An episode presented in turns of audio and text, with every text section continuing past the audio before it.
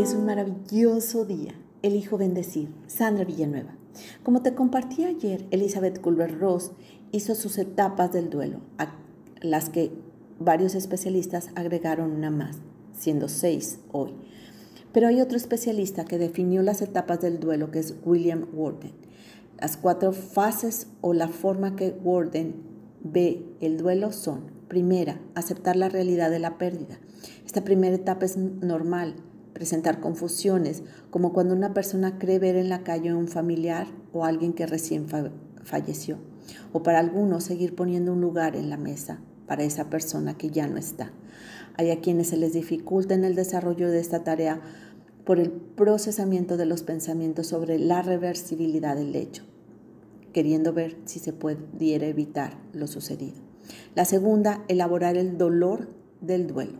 Cuando el dolor no se reconoce, se manifiesta de otra forma en conductas que muestran desadaptación, problemas físicos o psicológicos.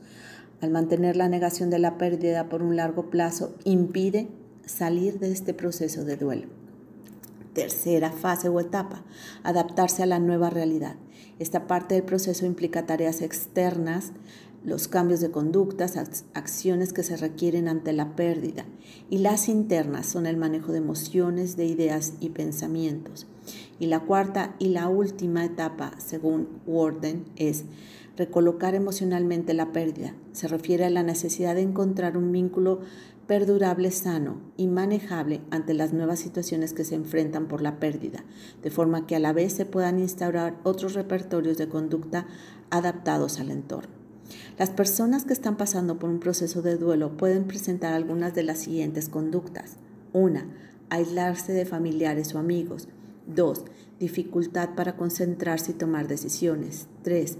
Tener momentos de inquietud o ansiedad. 4. Perder el apetito.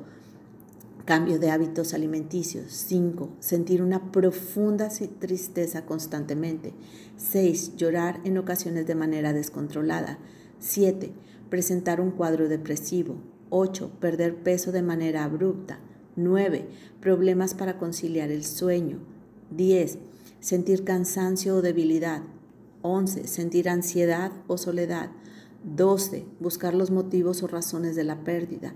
13. Idealizar la situación anterior a la pérdida. 14. Culpabilizar a alguien por la pérdida en lugar de tomar la responsabilidad que le toca. 15. Sentimiento de que nadie lo entiende. 16 y última. Sentir envidia al ver a otras personas que disfrutan la vida. Estas conductas pueden ser las más comunes que se presentan en algunas personas. No tienen que ser todas, puede ser una o algunas. Todos aquellos que hemos experimentado una pérdida, quizá hemos presentado alguna de ellas. Llegar a la etapa de la aceptación y adaptarse a los cambios que trajo la pérdida no significa que todo el sentimiento de tristeza o pesar terminan. El proceso de todos los cambios para quienes viven el duelo, los que se atraviesan cuando hay cambios bruscos, penas, despidos, muerte, separación, esto se incluye también las pérdidas del futuro, las cuales necesitan enfrentarse como parte del luto. Hay para quienes la sensación de pérdida puede durar por años o décadas como por ejemplo la pérdida de uno de los padres o de un hijo, un despido injustificado ante sucesos, así se ocasiona o se guarda mucha pena, dolor, ira, rabia. Al surgir un recuerdo, la persona vuelve a sentir esas emociones fuertes, las cuales dejan de manifiesto que quizás sea necesario procesar el duelo y el luto desde otra perspectiva ante esa pérdida. Hermosa alma, te reconozco alegre, entusiasta, serena, calmada. Te mando un fuerte y cálido abrazo. Sandra Villanueva, yo estoy en paz.